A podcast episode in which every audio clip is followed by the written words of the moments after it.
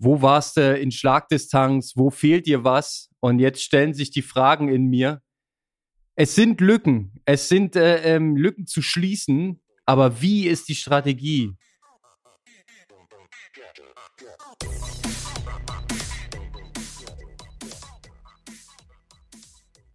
Ja, Aloha, Konrad nach Berlin oder Ale Konrad. Ich hoffe, dir geht es gut und ähm, dein Training der letzten Wochen war vielversprechend. Aloha, Kalle. Du bist zurück in den winterlichen Gefilden. Alter Schwede, wir nehmen morgens auf und ich bin draußen gewesen schon. Es ist arschkalt. Ja, du kommst aus äh, schönen sommerlichen ähm, Golfregionen und musst jetzt hier in den Eisschrank. Zum Glück hast du gerade kein hartes Training, sondern so eine Art Zwischenphase. Habe ich richtig gelesen, ja? Eine Woche entspannt? Ja, also eine Woche so Training nach Lust und Laune. Ähm, aber ja, also das hatten wir ja auch schon in einer anderen Folge mal besprochen. Ich versuche schon jetzt auch in dieser Woche so sieben bis zehn Stunden Training zu schaffen. Und ähm, ja, ich hatte ja auch, sag mal, die Möglichkeit, Christian Blumenfeld zu sehen und ähm, hat auch mit ihm gesprochen im Bahrain, beziehungsweise ja durch den Gabriel Sandor, den Schweden, das eine Mal oder andere Mal mit ihm dann halt Kontakt. Und ja, wer in der Saisonpause halt eine 108 läuft und sagt, ja, Radfahren, Schwimmen hat ein bisschen gelitten durch die ganze Reiserei und den Stress, aber Laufen ist richtig on point. Ja, die läuft halt auch nicht mit zwei Wochen Pause, ne? Ja, also Gut, gestern habe ich von Herrn Blumenfeld einen Post gesehen, äh, Trainingsauftakt. Da hat er sein verschneites Fahrrad äh, aus offensichtlich in, aus norwegischen Regionen da äh, fotografiert. Aber es sah aus wie eine Indoor-Session. Ja, also das Gravel stand zwar draußen im, im Halbmeter hohen Schnee, aber ich glaube nicht, dass der zweieinhalb Stunden da irgendwo draußen durch den Schnee gefahren ist. War auch relativ wenig zu sehen auf seinem Strava. Da ist schon alles ausgeblendet, was man so ausblenden kann. Aber egal, wollen wir nicht über, über äh, Herrn Blumfeld reden, was natürlich zweifelsohne eine starke Performance ist, mal in der Offseason eine 108 zu laufen auf dem Halbmarathon. Die Strecke war ja wahrscheinlich auch nicht zu kurz. Also hartes Ding. Ich würde gerne, Kalle, über deinen äh, Stand, über deinen Wettkampf in Bahrain und über deinen Stand aktuell im Profigeschäft eine philosophische Auswertungsrunde mit dir machen. Denn ähm, ich habe auf die Zahlen geguckt. Du weißt, ich bin der kleine Zahlen-Nerd. Hab hin und her gerechnet. Wo warst du in Schlagdistanz? Wo fehlt dir was? Und jetzt stellen sich die Fragen in mir. Es sind Lücken. Es sind äh, ähm, Lücken zu schließen. Aber wie ist die Strategie? Also wir können ja noch mal ganz kurz das Rennen von vorne bis hinten aufdröseln, denn das große Race Recap haben wir angekündigt. Dann sollten wir das auch tun. Du warst in Bahrain, 73. Wir nehmen mal vorweg, am Ende ein starker achter Platz rausgekommen. Wie ist es dir ergangen? Ja, Von Schwimmen bis Laufen. Jetzt, du hast ja gesagt, wir wollen das ganze Rennen analysieren. Ähm, und da fangen wir mal an, aber das ist jetzt auch gar nicht irgendwie eine Ausrede oder sagen, okay, da muss man einfach dann als Profi irgendwie gucken, wie man die Situation handelt. Also in Corona-Zeiten konnten wir ja quasi auch alle nur irgendwie in Bädern schwimmen, die nicht richtig beheizt waren, weil keine Leute drin waren und so weiter. Und ähm, da habe ich damals aber auch quasi aufgrund ähm, ja falscher Ernährungsweisen und so weiter habe ich damals halt 77 oder 76 Kilo gewogen, was vielleicht dann einfach ein bisschen kräftiger ist. Und ich hatte zu den Zeiten halt keine Probleme, auch im kalten Wasser zu schwimmen. So, ähm, aktuell bin ich deutlich leichter mit drei bis vier Kilo weniger, ähm, manchmal sogar viereinhalb. Was natürlich jetzt nicht ist, dass ich mich dort äh, runtergehungert habe oder sowas, sondern meine Leistungsfähigkeit im Sommer äh, war stabil und ähm, habe ich auch dieses Jahr schon mehrfach gezeigt im Schwimmen. Das Problem war einfach in den letzten vier Wochen, ähm, dass auch, ja, ist gar nicht irgendwie eine Beschwerde, aber die Stadt Leipzig hat sich halt äh, dazu entschieden, das Wasser auf unter 26 Grad zu kühlen, dass ich einfach in den letzten vier, fünf Wochen schon immer gemerkt habe, okay, das passt so, aber eigentlich braucht man die Woche, brauche ich die Woche zwei schwarze, harte Schwimmeinheiten und zwei gute. Aber ja, wenn man, wenn ich ehrlich zu mir bin, dann war es vielleicht immer eine. So. Und ähm, das ist halt einfach, wenn du in so ein Rennen wie in Bahrain halt gehst, zu wenig. Und dann ist natürlich auch in der Vorbereitung das Gefühl, du gehst halt in jede Einheit ins Schwimmen ähm, und denkst, oh scheiße, schon wieder frieren. So. Und dann habe ich das natürlich am Ende mit Neo überbrückt. Aber es brauche ich natürlich einen Kenner wie dir nicht erzählen. Wenn ich meine harten Sachen im Neo schwimme, dann bringt mir das relativ wenig, die im Wettkampf ohne Neo zu schwimmen. Das erstmal vielleicht vorweg zum Schwimmen. Und ähm, also ich wusste, okay, es kann schon gut sein, aber ähm, das ist jetzt nicht, dass ich dann nicht in der Kanada-Form bin und so weiter. Und ähm, ja, da hatte ich vielleicht schon den einen oder anderen Gedanken, aber ja, ich wollte racen, habe trainiert und so weiter. Okay, gut, jetzt kommt die Startlinie. Soll ich jetzt mal loslegen? Absolut, okay. Die Einleitung war jetzt schon relativ lang, aber für alle, die es jetzt nicht gesehen haben, du bist jetzt leider nicht im Frontpack rausgekommen aus dem Wasser. Nee, also ich sag mal so, ähm, ich habe irgendwas über viereinhalb Minuten bekommen. Das habe ich in meinem Leben noch nicht bekommen. Also ähm, das ist auf alle Fälle, als ich die Informationen bekommen habe, als ich auf Fahrrad gestiegen habe, weißt du halt eigentlich als Profi, okay, kannst du eigentlich deine Koffer packen. Also da kannst du eigentlich sagen, okay, das war's. Also die Top 5, hier muss irgendwie ein Wunder passieren. Okay, vielleicht vorne sind nur zwei, drei raus, weil der halt ja auch nicht weiß, wie viel. Aber mit viereinhalb Minuten, pff, also da noch in eine Top 3 oder Top 5, das wird halt schon richtig schwierig. Also ähm, ja. so, weil ich weiß natürlich, wir haben ja einen laufenden Step gemacht, aber ich wusste schon auch vorher, dass ich jetzt nicht eine 109 dort hinten drauf laufe. So und ähm, gut, aber ja, also wir machen den Podcast. Ich habe, wir haben viele Anhänger, viele Hörer und so weiter. Und dann musst du halt natürlich dich erstmal ein, zwei Minuten sortieren auf dem Fahrrad und dann gibst du erstmal Gas. Es ist schön, dass du wegen uns Podcastern und den Hörern ähm, das Rennen gefinisht hast. Nee, sag, wenn man ehrlich ist, ne, hättest du noch eine Anmeldung gehabt für eine Woche drauf, noch ein 73 in der gleichen Region. Ja, da hättest du als Profi aussteigen müssen und sagen müssen, alles klar, ich probiere es nächste Woche nochmal. Weil äh, klar ist, die ganze taktische Option, alles, was wir vorher philosophiert haben, das ist mit dem Rückstand im Schwimmen auf den Schlag weg. Und ähm, um es jetzt noch härter zu, auszudrücken, die viereinhalb Minuten zu einem äh, Vincent Louis, ja, die sind ja äh, vielleicht sogar erträglich, wenn nicht, sagen wir mal, die ganze Top 9 so schnell geschwommen wäre im Vergleich zu dir. Ja, ich habe geguckt, du hattest sogar bis auf Platz 9 dreieinhalb Minuten Rückstand. Ja, und wenn du dir das, das ganz klare Ziel setzt, ich möchte hier ja. ähm, Sechster, Siebter, Achter mindestens werden, und hast dann nach dem Schwimmen auf Platz neun dreieinhalb Minuten, ist ein dickes Ding, ja. Und, und da ähm, bewundere ich dich, dass du danach ähm, volle Performance gehst, dass du das hinkriegst mit der Birne. Das ist äh, auf jeden Fall ein ganz, ganz starkes Statement, weil du wusstest ja, in welcher Lage du bist. Weg vom Schuss. Ja, also, ja, weg vom Schuss. Also, ich hatte halt in dem Moment, das hat natürlich dann auch mein weiteres Rennen beeinflusst. Also ich habe mir auch die Strava-Daten der anderen angeschaut, aber da können wir uns auf alle Fälle auch, ähm, also man kann erstmal kurz vorab vorhalten, sowohl im Radfahren, Schwimmen und Laufen möchte ich nächstes Jahr eine Schippe draufpacken und da gibt's Arbeit. Ähm, ich denke auch, ich weiß in einigen Disziplinen, was ich machen muss. Bei einigen muss man noch mal gucken, wo, wo man da ein, zwei Prozent herausholt. Ideen habe ich. Genau. Und das, was du sagst, ist, okay, ich habe den Rückstand, also was kann ich machen? Ähm, ich weiß, okay, ähm, raus zu, was in Bahrain relativ untypisch ist. Wir haben 30 kmh Rückenwind und rückzu haben wir 30 kmh Gegenwind. Ähm, dann ähm, ist es so, dass ich natürlich weiß, okay, bei Rückenwind ist der Windschatteneffekt der Gruppe halt nicht so groß. Ähm, also muss ich, wenn ich überhaupt irgendwelche taktischen Möglichkeiten noch haben will, alles auf die ersten 40 legen, was natürlich aber motorisch ein mega hoher Anspruch ist, weil ähm, die Geschwindigkeit so hoch ist und ähm, ne, die Begrenzung ist ja natürlich, also klar, ich muss mal gucken, vielleicht fahre ich demnächst dann auch ein 62er Blatt wie Magnus Ditlev, das muss man aber auch mal trainieren. Aber ähm, du musst dann natürlich eine hohe Frequenz fahren mit einer hohen Kraftübertragung und die macht dich halt muskulär richtig müde. Aber das Interessante am Rennverlauf ist, dass ähm, die Jungs vorne das Gleiche betreiben. Also ich kann auf alle Fälle so sagen, dass die zweite Hälfte von einer Wattleistung deutlich niedriger war als meine.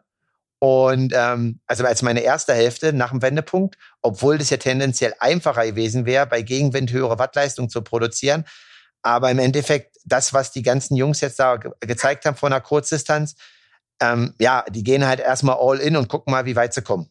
Ja, ist ja auch eine gute Strategie, wenn man vorne sitzt, ne? Aber wenn man da hinten dran ist, hat man dann halt entsprechend zu tun. Ähm, ich muss noch mal reinbohren ins Schwimmen. Ja, du bist jetzt quasi schon auf dem Rad. Das ist ähm, das herausragend Positive. Kommen wir gleich zu. Gehen wir noch mal ins Wasser. Ähm, hast du gleich von Anfang an da irgendwie die Füße verloren? Ist es äh, äh, taktisch? Hast dich vielleicht ein bisschen verschwommen? Wie, wie muss ich es mir konkret vorstellen? Oder waren die einfach ein Brett schneller und waren sofort weg? Naja, das, was ich gerade gesagt habe, ich glaube halt, das, was wir auch immer besprechen, hm, also sieht man ja auch und bin ja auch transparent, mein GA-Niveau im Schwimmen ist gut. Ähm, durch das kalte Wasser, ja, ist quasi, dass ich halt teilweise zu hartes GA schwimme, weil ich halt warm bleiben muss. Und mein Ground Speed ist aktuell einfach nicht hoch genug gewesen.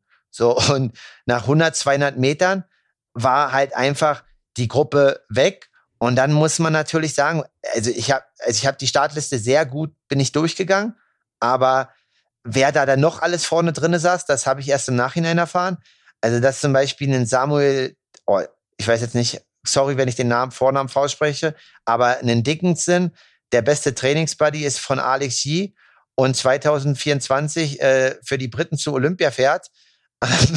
das wusste ich vorher nicht, also hatte ich überhaupt nicht auf dem Schirm. Ähm, aber ist jetzt auch erstmal egal zum Schwimmen. Genau, dann war halt die Gruppe weg. Aber ich kann auch das ganze Schwimmen in irgendeiner Art und Weise auch nicht erklären oder nicht fassen, weil, also es gibt natürlich Leute wie ähm, einen Philipp Acevedo, der saß in der Gruppe drinne. Dann gibt es Leute wie ähm, Maximilian Sperl, auch ein sehr guter deutscher Schwimmer, der ja aus von der Kurzdistanz kommt, der auch in der Gruppe drin saß. Aber wenn man sieht, dass ein Andrea Salvesberg auch irgendwie 40, 45 Sekunden bekommt von einem äh, Vincent Lewis. Das ist für mich mega komisch, das kann ich nicht nachvollziehen. Genauso wie äh, ein, ein Peter Hemmerich auch zweieinhalb Minuten bekommt. Ähm, das ist auch total untypisch, weil das eigentlich ein safer Frontpack-Schwimmer ist. Und ähm, ja, noch zu meinem Schwimmen dann. Ähm, ich habe natürlich auch die Leute, das sieht, sieht man jetzt vielleicht nicht, die dann im Endeffekt im Ziel hinter mir waren, analysiert. Also der Brite Scott Farrington ähm, ist quasi eine Minute vor mir aus dem Wasser und der war zum Beispiel auch in Mallorca irgendwie 40 Sekunden vor mir aus dem Wasser. Oder der Will Mundai ist in Portugal auch mit mir 1,50 hinter Salvesberg aus dem Wasser. Also es war mega strange irgendwie, aber es ist so, wie es ist. Aber ich kann einfach, einfach mal mein Gefühl vom Training vorher beschreiben. Aber an sich war die Wettkampfsituation auch irgendwie sehr, sehr komisch, weil es einem Großteil gelungen ist. Und das muss man auch einfach ehrlich konstatieren. Aber es ist genauso vielen Leuten auch nicht gelungen. Ähm, und die haben da alle irgendwie ein komisches Schwimmen teilweise gehabt. Äh, das ist strange. Ja, du, die Ergebnisse hast du schon angesprochen. Das ist wirklich äh, auffällig, dass da manche nicht ihre Normalperformance abrufen konnten. Ähm, vielleicht waren dann noch irgendwelche äh, Zusatzumstände im Rennen, ähm, werden wir jetzt im Nachhinein nicht mehr aufgedröselt kriegen. Unterm Strich bleibt ja das Ergebnis und ähm, was, was wir daraus ableiten, ähm, kommt dann am Ende.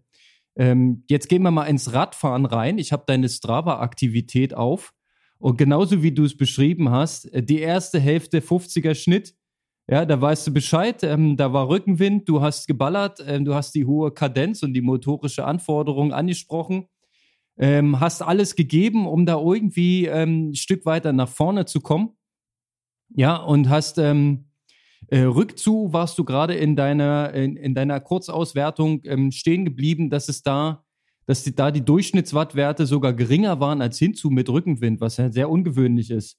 Ähm, wie ist denn der Verlauf gewesen? Warst du quasi allein auf weiter Flur oder hattest du auch mal Mitstreiter, die ein bisschen mitgeholfen haben?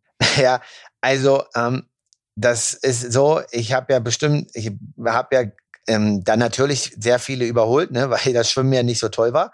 Und ähm, die Sache ist halt aber, wenn jemand ähm, mit einem 58er Blatt und ähm, einer 11er Kassette eine Wattzahl fährt von 330 bis 350 Watt und eine 95er Frequenz und ich als Gegner aber nur einen 50er Blatt habe, dann ähm, kann ich selbst, wenn ich es körperlich kann, ich kann halt einfach nicht mitfahren.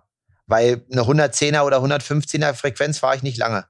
Also da ist der Tag halt vorbei. Dementsprechend ähm, hat das mal ein oder zwei Leute haben mal versucht, eine Minute mitzufahren.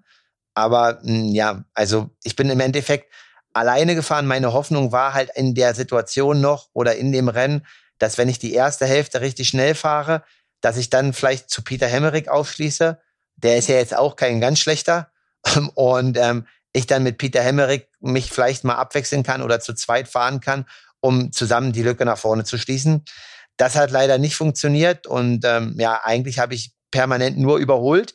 Aber was ich ja schon in der Kurzauswertung gesagt habe, die erste Hälfte hat mich selber richtig, äh, ja, schon richtig aus dem Leben gehauen. Naja, na klar, das war ja dann am Ende die einzige taktische Option, die übrig geblieben ist. All-in gehen äh, auf dem Rad und dann Schadensbegrenzung. Ähm, nur für die Statistik, was hattest du für ein Blatt drauf? Äh, vorne ein 58er und hinten ein 11er. Ja. Wenn du halt Swam fährst, ist es halt schwierig, ne? Da gibt es halt nur 50, 50, 10. Ja, armes RAM-Fahrer, 5010 ist weniger als 5811. Alle, die Physik studiert haben, können das mal nachrechnen.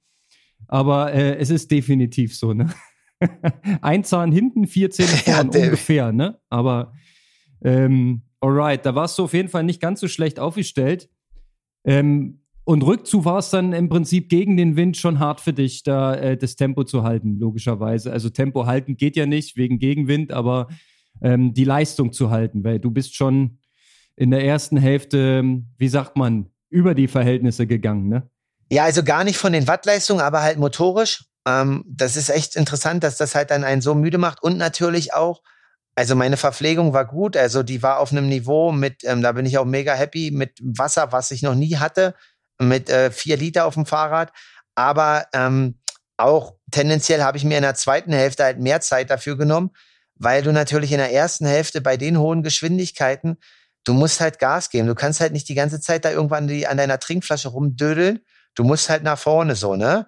Und ähm, natürlich ist das dann aber von der Verpflegungssache halt nicht ganz optimal, aber das ist natürlich alles dem Schwimmen geschuldet, weil du natürlich nicht so viele taktische Optionen mehr hast. Du hast eine taktische Option und das heißt, die erste Hälfte so schnell wie möglich dorthin äh, ja, zu absolvieren. Und ähm, wenn wir zum Beispiel auch Rennen angucken von anderen Athleten, also Ditlev macht das ja aktuell nicht anders. Also der hat jetzt keine vier Minuten, aber der man nimmt auch seine taktische Option immer eine Stunde Vollgas, bis er vorne ist. Ja, alles nachvollziehbar. So ist das eben, ne? So, jetzt bist du, ähm, sagen wir mal, also du bist ja alleine, ich halte das jetzt mal fest, ja, alleine gegen eine Gruppe vorne gefahren, konntest aber für dich die gleiche ähm, Radsplitzeit verbuchen. Du bist 201 gefahren, die Spitze ist 201 gefahren.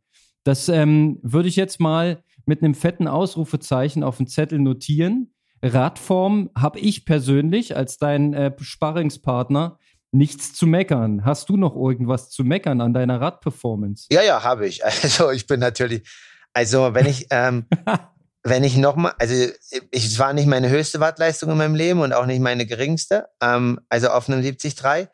Aber wenn ich n, so ein Rennen wie Bahrain, also auch mit der Qualität nochmal machen würde, ähm, ja, ich würde zwei Sachen anders machen. Also eine Indoor-Vorbereitung ist gut und ähm, hat auch sehr, sehr viel gebracht. Aber der Punkt ist der, dass du, du fährst auf der Rolle nicht zwei Stunden in Aero-Position. Das kannst du halt einfach nicht simulieren. Also das, also klar, vielleicht Rasmus, also ich kann es nicht. So. Und ähm, dann reichen auch zehn Tage Portugal oder zehn Tage Mallorca nochmal aus. Da geht's gar nicht um, um irgendwie Hitze oder Klima oder so. Da geht's halt wirklich um die Zeit in der Position, weil das ist dann, wo ich dann nach hinten raus auch gemerkt habe, natürlich einmal, dass die Versorgung halt gut war, aber nicht kontinuierlich, habe ich ja gerade erklärt. Aber einfach die Position über zwei Stunden zu halten, ja, viele können das auf der Rolle, ich krieg das nicht hin. Ähm, da würde ich halt einfach nochmal, ähm, vor allen Dingen bei so Kursen wie Bahrain, die halt komplett flach sind, wo du halt eigentlich den ganzen Tag nur auf dem Auflieger liegst, einfach nochmal irgendwie den Akzent setzen wollen oder investieren wollen, ähm, das halt einfach nochmal zu ökonomisieren, dass man da nicht dann ja im Rücken halt festgeht oder auch so, dass da halt dann die Kraftübertragung einfach ein Stück nachlässt. Vor allem die äh, Aeroposition bei der hohen Leistung. Das ist immer noch ein Unterschied, äh, wenn du jetzt auf der Rolle eine Zwei-Stunden-Session, selbst wenn du das in Position fahren kannst, ja, fährst du ja nicht Race-Pace-Intensität. Weil was hast du jetzt Average und Normalized? Hast du das im Kopf gerade von deinem Radsplit? Ja, irgendwas was braucht man für einen 43er Schnitt. Irgendwas mit 320 oder so oder knapp unter 315 oder sowas. Ja. Ähm, aber muss ich noch mal genau reingucken, ja. ne? Ja, was ja, das ist ja gut. Ich meine, das ist ja, äh, die, die, die Windsituation kostet Durchschnittswatt, ja, wenn du äh, mit, mit Rückenwind und so weiter und dann äh, deine Versorgung wahrscheinlich. Naja, und dann. Äh, das ist ja immer ein kleiner Kompromiss. Genau, ähm, und dann kostet, was noch Watt kostet, ist natürlich, ähm, das können wir kurz noch drauf eingehen, ähm, ist natürlich die Situation vorne, also das geht ja gar nicht um den Windschatteneffekt, aber das geht halt um, vorne hast du halt ein Führungsfahrzeug oder ein Führungsmotorrad. Das heißt, du weißt auch auf der Strecke in jedem Moment, wo es lang geht. Ähm, wenn du alleine fährst, dann sind Ironman-Veranstaltungen, also auch, ja, Respekt an alle Age-Grupper, sehr gut organisiert, aber manchmal nicht zu 100 Prozent ausgeschildert, weil der ein oder andere Helfer jetzt nicht 100 Prozent Bescheid weiß, wo es lang geht. Dir ging es als Führender so in Erkner damals. Ähm, und ich bin halt zum Beispiel auch einmal ähm, falsch abgebogen und musste dann quasi über so eine Verkehrsinsel klettern. Ähm, das waren jetzt vielleicht 10, 15 Sekunden. Mhm. Aber ich will halt einfach sagen, ich glaube, dass das halt auch nochmal einen Unterschied macht, weil ähm, du dann im Endeffekt auch noch die Orientierung für dich selber halt im Raum hast. Und natürlich muss der Athlet seinen Kurs kennen. Deswegen nochmal ähm, auch einen, ähm, ja, ein sehr großes Schade an Holy Lawrence, die das Rennen mit sieben Minuten anführt, falsch geleitet wird und dadurch äh, sieben Minuten verliert und zweite wird. Und ähm, wahrscheinlich ja an dem Tag 30.000 Euro verliert, wenn man das jetzt hochrechnet. Ähm, sehr, sehr hart. Und ähm, ja, das ist dann einfach dann auch noch eine Aufgabe, die hinzukommt. Verstehe. Ähm, alles Energie, ja. Also wenn du dich konzentrieren musst, wo es lang geht und es nicht ein eindeutig ist, ähm, wir wissen alle, wie man sich fühlt, wenn man am Limit ist. Das ist nicht cool, ja. Also dann äh, Doppelchapeau, dann gratuliere ich jetzt nachträglich zur eigentlichen Radbestzeit des Tages, ne? weil die paar Sekunden Schwung verloren und so weiter, das summiert sich nochmal auf. Ja, brauchen wir nicht schön rechnen da wärst du sogar unter 201 gewesen so und hättest damit die Tagesbestzeit im Radfahren.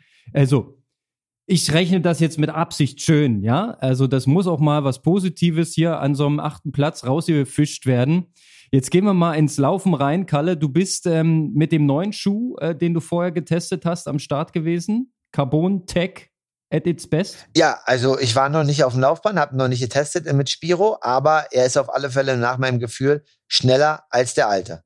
Ja, das hast du auch nach deinem ersten Training äh, gesagt, dass es sich super gut anfühlt, dass er super schnell ist und dann bist du den Halbmarathon gerannt. Ja, und jetzt sage ich dir zunächst erstmal, wie es von außen aussah. Von außen sah es aus, ähm, als wenn du relativ kontrolliert reingegangen bist in den Lauf. Ja, also während andere einen sehr, sehr schnellen Angang äh, in den ersten Splitzeiten zu verzeichnen hatten, warst du eher kontrolliert und hast das Tempo konstant durchgezogen. Äh, am Ende steht eine 1,15, was solide ist, aber dennoch ähm, eigentlich relativ weit weg von den Zeiten des Tages, wenn du Richtung Podium guckst. Genau, also ähm, jetzt deine Analyse. Zum Laufen, ich habe mich auf alle Fälle deut, also ich habe mich im, du beschreibst es gut, es war konstant, aber tendenziell hatte ich das Gefühl, dass ich mich von Runde zu Runde sogar besser fühle also vielleicht ein richtiger Ironman. Nein, Quatsch. Ähm, es ist so, dass ich, dass die Verpflegungssituation dort halt auf der Laufstrecke mega gut war und äh, wir haben das ja auch schon optimiert. Aber was ich ja gerade schon gesagt habe, da die war gut auf dem Rad, aber jetzt vom Timing her nicht optimal. Und ich habe halt auf, m, im Laufen relativ viel trinken können. Also ich habe halt alle zwei Kilometer irgendwie 100, 200 Milliliter Wasser zu mir genommen.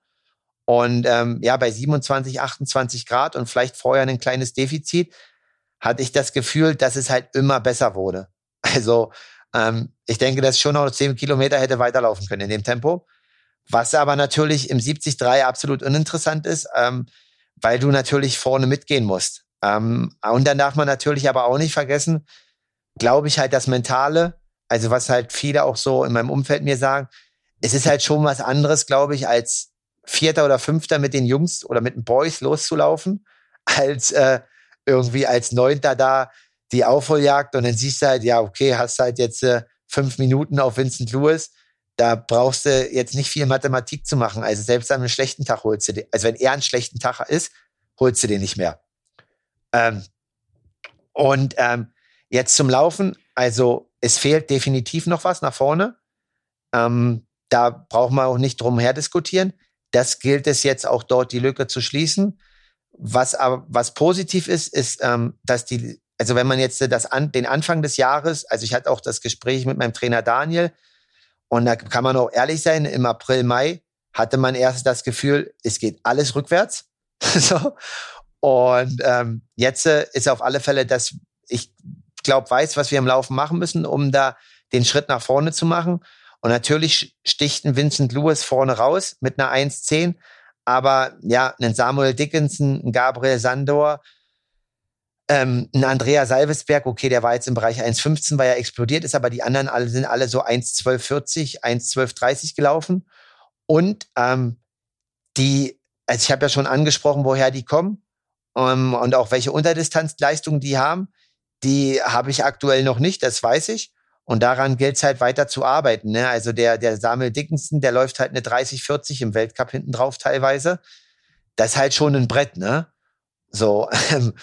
Und also ich denke, dass ich auf eine olympische eine 33 hinten drauf laufen kann oder 33 halbe. Sag ich mal, wenn man das einfach realistisch einordnet vom Abstand, der da da ist, denke ich, dass ich sogar ähm, tendenziell von der äh, Leistung, die ich übertrage, besser bin. Und jetzt äh, heißt es halt, weiter daran zu arbeiten und äh, zu ökonomisieren und da die Lücke halt nach vorne zu schließen. Genau, du sprichst äh, die Lücke an, ja, und ähm, ich bin da jetzt mal gnadenlos. Ich gucke aufs Podium und sehe dort einen äh, deutschen Athleten stehen mit einer 1,12, ja, und du hast im Laufen die 1,15 erreicht. Äh, das sind halt drei Minuten. Ja, nachdem du im, im Schwimmen schon auf Platz 9 dreieinhalb Minuten kassiert hast, im Radfahren konkurrenzfähig bist, kriegst du halt im Laufen nochmal diese drei Minuten. Und ähm, du hast jetzt ja schon angefangen zu spekulieren, dass es an der Grundschnelligkeit liegen könnte, aber ich, ich gehe da in die gleiche Kerbe rein. Denn es ist natürlich eine andere Voraussetzung, wenn du in 30 Minuten äh, 10 Kilometer Bestzeit hast, ähm, als wenn du eine 32 Minuten 10 Kilometer Bestzeit hast. Ne? Du musst halt viel ökonomischer laufen, um die gleiche Halbmarathonzeit ähm, zu erzielen. Und Jetzt kommen wieder diese zwei Systeme in, ins Spiel, ohne das jetzt zu kompliziert zu machen. Du hast ja auf der einen Seite die Maximalkapazität, die VO2 Max, ja, quasi der, die Größe des Motors. Und auf der anderen Seite ähm, deine Fähigkeit zur Laktatbildung, diese Laktatbildungsrate. Diese beiden Systeme äh, ergänzen sich zum Teil, spielen aber auch ein Stück weit gegeneinander. So wie du es jetzt beschrieben hast, könnte man vermuten, dass dein, dass dein Motor vielleicht nicht der größte ist, aber dass du sehr, sehr gut ökonomisiert bist und eigentlich aus dem Setup, was du hast, schon sehr, sehr viel rausholst. So stellt sich für mich die Frage, ähm, wie kriegst du den Motor größer? Wie kriegst du die Unterdistanzleistung höher? Was kannst du tatsächlich ernsthaft machen? Und ich, ich glaube, dass das auch beim Schwimmen in die gleiche Richtung geht. Ja, das ist einfach, ähm, wir hatten über Sanders gesprochen letzte Woche, ähm, dass er eigentlich im Schwimmen ein Problem mit der Grundgeschwindigkeit hat.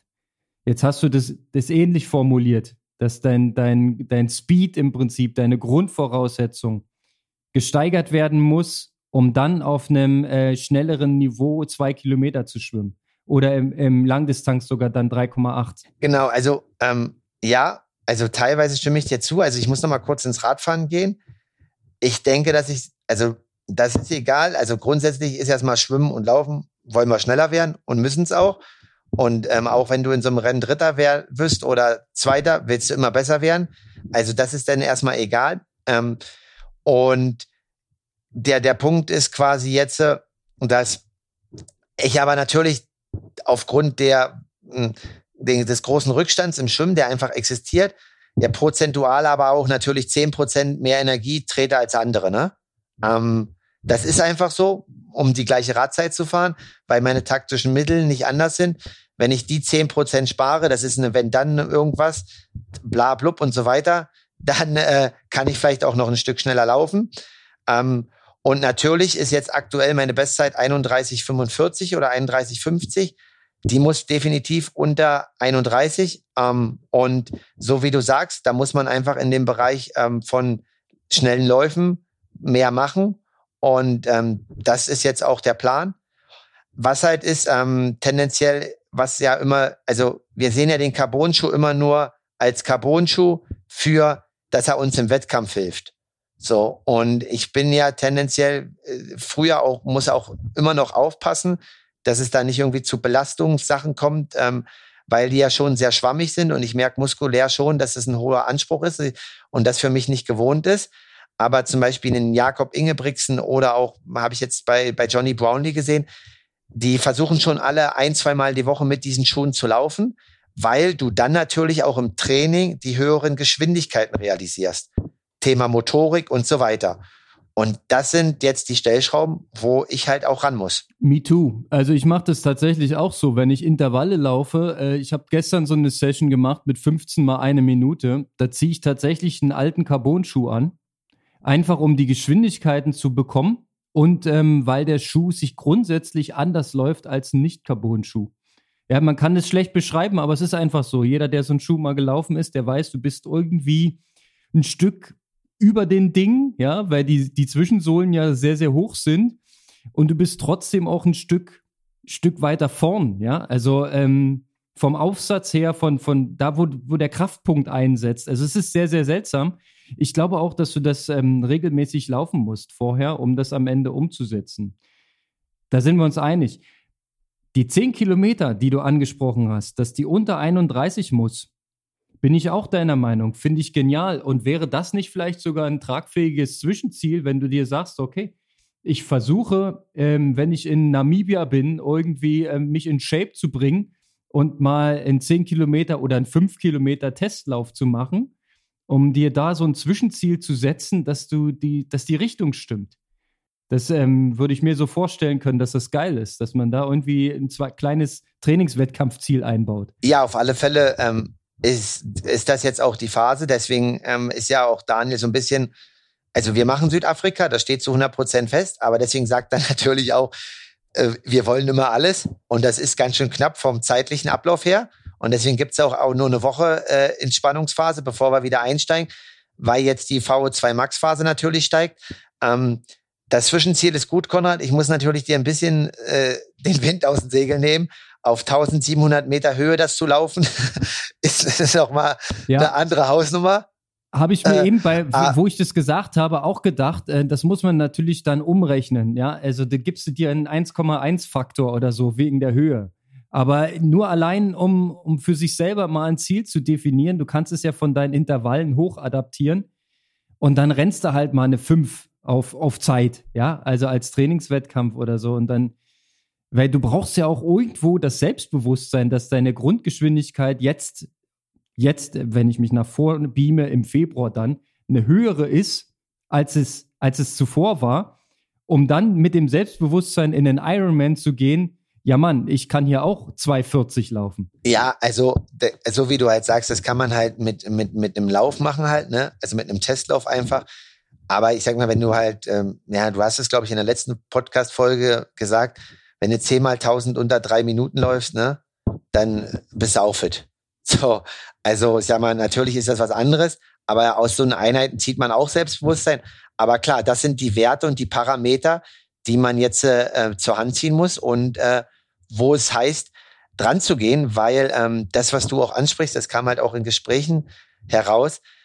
Äh, das, was die PTO macht, ist sehr gut und das ist jetzt noch nicht die Spitze des Eisberges, weil quasi alle Athleten, die so ein bisschen ähm, jetzt nicht irgendwie Top 3 sind in der Nation, sondern irgendwie so ja kurz davor oder Top 5, die versuchen halt aktuell die 73 und die PTO-Rennen als Finanzierungsmöglichkeit für die ITU. Deswegen ist das, was wir 2022 gesehen haben, noch lange nicht die Spitze des Eisberges von Kurzdistanzlern, die immer wieder 73 rüberstrechen. Wir haben den deutschen Max Sperl und Gabriel Sando angesprochen. Die haben Bahrain als Vorbereitung für einen ähm, Asien Cup jetzt gemacht, der dieses Wochenende in Bahrain stattfindet. Und ja, ist natürlich auch legitim. Die PTO haut mega Geld da rein. Und jetzt wollen auch alle Jungs damit racen. Das heißt, an der Stelle wird die Luft immer, immer, dünner. ähm, Kalle, wir müssen nochmal den, den Bogen zurücknehmen zum Schwimmen. Was sind da deine Rezepte oder eure? Weil ich muss ja deinen Trainer und dein, äh, deine ganze Mannschaft damit einbeziehen. Was sind die Rezepte? Ähm, wie, wie kriegen wir dich im Schwimmen auf das Niveau, ähm, dass du nicht dreieinhalb Minuten hinter der Top 9 aus dem Wasser steigen musst? Ich weiß, dass es im Bahrain Sonderfall war und dass das nicht die Normalperformance ist. Aber dennoch muss es da ja Visionen geben. In welche Richtung? Genau, also erstmal wollte ich sagen, dass das halt echt ein Ausrutscher war. Ähm, das haben wir ja schon jetzt mehrmals thematisiert. Aber bei anderen Rennen können wir auch festhalten, sind es immer 1,50, 1,45, zwei Minuten und es ist nicht konstant. Also Punkt eins, der mega abs, der mega vielleicht strange klingt und den auch viele vielleicht nicht nachvollziehen können, ähm, ist auch mir selbst vorzuwerfen, ähm, ich habe das ganze Jahr oder vor vielen Rennen oder ja auch in den letzten zwei Jahren viele ähm, mentale Arbeit gemacht im, im Bereich Schwimmen, also auch Meditation und sowas. Und das hat halt einen riesen ähm, Benefit gebracht. Vor Bahrain war dann natürlich mit Hitzeanpassungen und dann sind halt andere Aufgaben, jetzt zum Beispiel wie das neue Jahr steht vor der Tür, dann Sponsorenakquise und so weiter. Und da habe ich mir als Athlet vielleicht einfach selber auch vorzuwerfen, dass ich dieser mentalen Schiene in den letzten zwei Monaten einfach nicht ähm, die Aufmerksamkeit geschenkt habe, die es brauchte.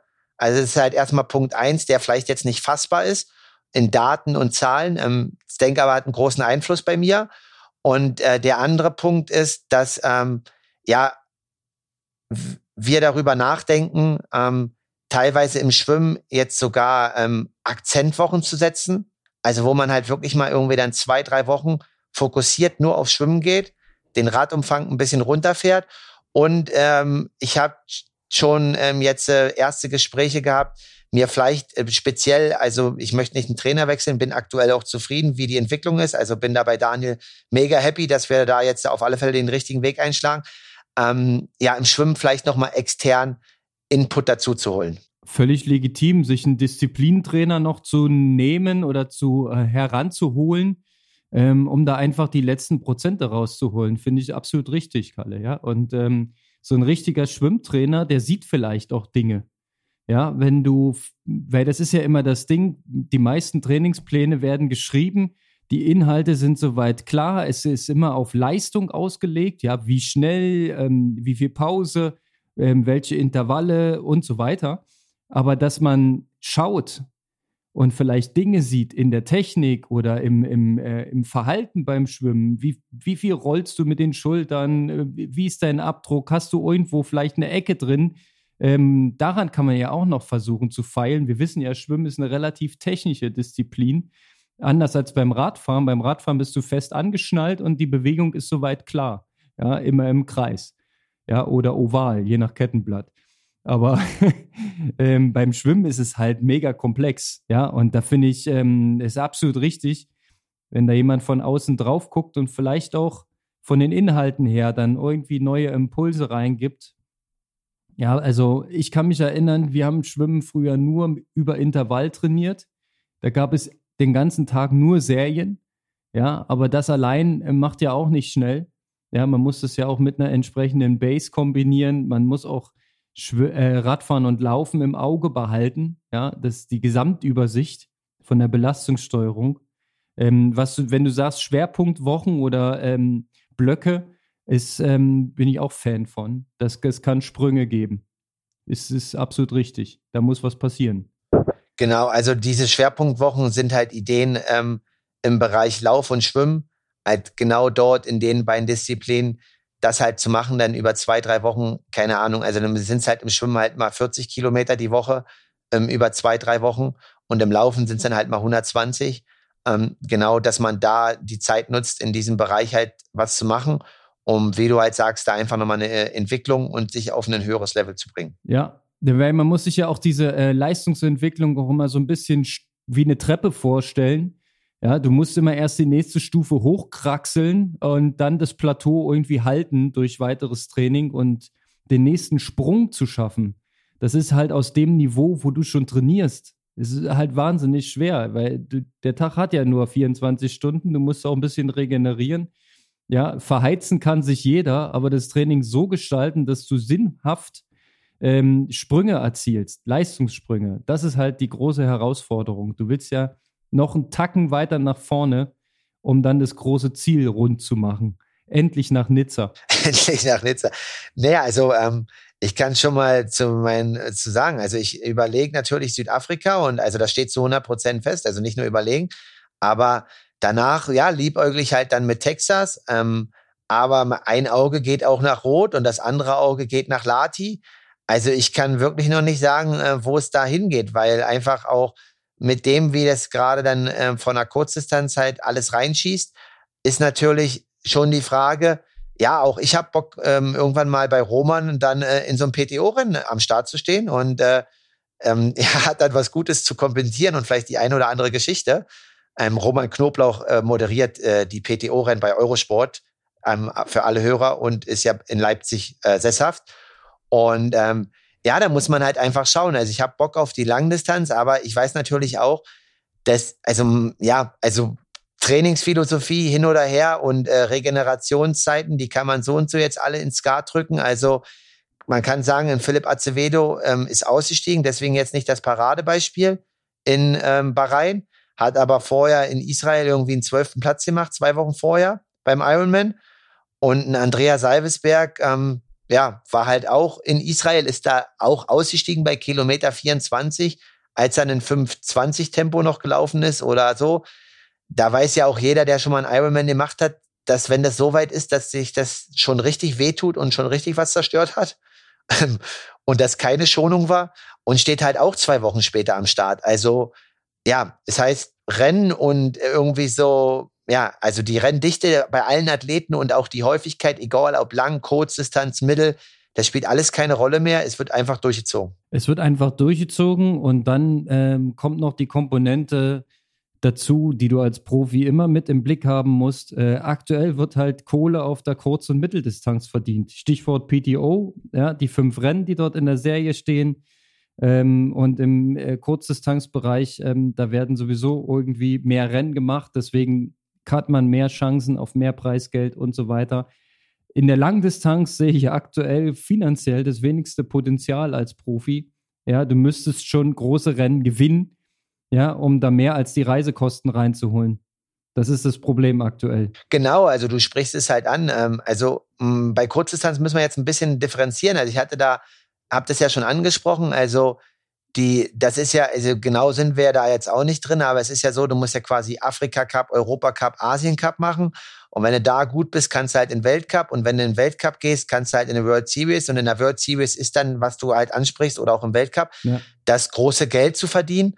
Ähm, und alle, die da jetzt irgendwie noch nicht sind, die versuchen halt quasi über Asien Cups und auch PTO-Rennen ähm, den Sprung dort zu machen. Stichwort Maximilian Speer, Gabriel Sandor, die dann halt beim 73 vorher in Bahrain wahrscheinlich ihren, ihren Asien Cup eine Woche später sehr gut finanzieren. Und ähm, ist ja auch total legitim und auch aus wirtschaftlicher Sicht halt nachvollziehbar. Und ähm, dann ist natürlich die Sache bei einer Langdistanz zwei, drei Monate Vorbereitung, danach bist du mega im Sack. ist halt so, wie du sagst, ne? Und 70-3 kannst du halt back-to-back -back racen. So sieht's aus. Also das muss man ja irgendwie alles mit im Auge behalten. Das ist halt, es ist nicht einfach, ja? Also, wie du schon sagst, du machst jetzt eine dreimonatige Vorbereitung, äh, investierst Geld in ein Trainingslager, was sehr, sehr lange sein wird. Du bist fernab der Heimat, du hast viele Entbehrungen. Dann kommt der Tag X und da möchte auch bitteschön der Körper funktionieren. Ja, also das ist natürlich dann immer noch das, du hast halt nicht viele Schüsse. Das ist halt hart. Das ist genauso wie die ähm, Superprofis im Marathon-Racing, die haben ja auch nur ihre zwei bis maximal drei Rennen im Jahr. Wenn es da halt kacke läuft, ja, dann, ähm, dann hast du deine Saison versaut. Das ist halt, das ist halt schon hart, muss man mal so von außen feststellen. Da wäre ich eigentlich lieber so ein, so ein ähm, PTO-qualifizierter Profi, der ähm, von der Kurzdistanz kommt, aber auf der Mittelstrecke super klarkommt und dort alle platt macht. Ich glaube, das ist aktuell das geilste Modell. Ja, also du bist ja so und so jemand, der lieber Speed sehen will. Ne? Du bist ja so und so nicht für lang und langsam zu haben. Das ist ja in deinem Blut drinne. Ähm, nee, aber klar, ähm, auch, auch Ironman steuert ja schon gegen. Also ich habe mir das jetzt noch nicht angeguckt, ob in Südafrika mehr Plätze gibt, aber ja, wir haben es te angesprochen, Texas, ähm, 175.000 Dollar Preisgeld. Mittlerweile sind es fünf Nizza-Plätze. Ich wollte schon Hawaii-Plätze sagen. Hm. äh, und ähm, aber klar, also es ist viel Entbehrung und sehr, sehr viel mehr Aufwand. Und natürlich auch, das Risiko ist halt in einer gewissen Art und Weise halt ein höheres, ne? So wie du es halt ansprichst. Du hast halt den einen Schuss, ist alles auf den einen Tag vorbereitet. Und 73 ja, meldest du dich halt einfach äh, am 7. Mai an und am 14. Mai, ne? Und wenn da irgendwie eine Erkältung dazwischen kommt oder was, ja, dann bist du halt mal zwei, drei Tage raus und race eine Woche später. Ja, oder es kann ja auch mal was am Rad sein. Das hast du ja auch schon bei vielen Profis gesehen, ja. Ein halbes Jahr lang vorbereitet und dann hast du einen Platten in der, in der T1, ja, schiebst deinen Bock raus und stehst dann da. Also das äh, alles schon gesehen, alles schon gehabt und das ist halt, ne, das ist die Kehrseite. Da muss man, das muss man wissen, das muss man einpreisen, einkalkulieren. Ähm, tja, zu entschädigen rein finanziell ist dieser Aufwand sowieso nicht. Also das, was ihr macht, ist da Idealismus pur. Das ist einfach Bock am, am Triathlon, Bock auf Sport, Bock am Profi-Dasein, ja, und rein wirtschaftlich ist das sowieso nicht ganz so sinnvoll. Aber das mal sei dahingestellt. Ähm, Kalle, um es jetzt nicht zu lang zu machen und zu langweilig für unsere Zuhörer, wir haben eigentlich die harten Punkte angesprochen, ja, im, im Laufen und im Schwimmen muss eine Schippe drauf. Also ich stehe auf Speed, das hast du eben nochmal gesagt und damit meine ich Geschwindigkeit und keine Mittelchen äh, und daran wird gearbeitet. Ja, das, da, da, wird jetzt durchgezogen. Ja, mit, mit Blocktraining, mit Intervallen, mit Schwerpunkten, die du bildest. Und äh, ich hoffe, ihr habt die richtigen Instrumente in der Hand. Und darüber können wir ja die nächsten Wochen immer mal wieder sprechen. Genau. Und ähm, also ich kann auf alle Fälle dir schon sagen, ähm, es geht ja jetzt los. Ich, oh, jetzt muss ich mir überlegen. 19, am 19. Dezember geht es wieder los. Ähm, dann wahre Fakten, Zahlen und Daten kann ich dir am 9. und 10. Äh, Januar liefern. Dort werde ich eine Leistungsdiagnostik machen ähm, bei Ressource ähm, in Eisleben, die ich das letzte Mal schon gemacht habe. Und am 11. geht es dann mit den Daten nach Namibia. Ja, klingt nach einem Plan. So macht das Sinn. Absolut. In dem Sinne, Aloha Konrad, bleib schön drauf, lauf die Carbonschuhe, denn Speed ist Trumpf. Speed ist Trumpf. Kalle, ich danke dir für deine Worte, für deine Offenheit und dass wir hier mal äh, hart reinblicken konnten in dein Dasein. Ich ähm, wünsche dir eine schöne, kurze, ja. wie soll man sagen, Off-Season oder äh, etwas weniger planvolles Training. Genieß die Tage und dann guten Wiedereinstieg. Wir hören uns nächste Woche. Aloha. In dem Sinne, zieh durch, Konrad. Bis dann. Ciao.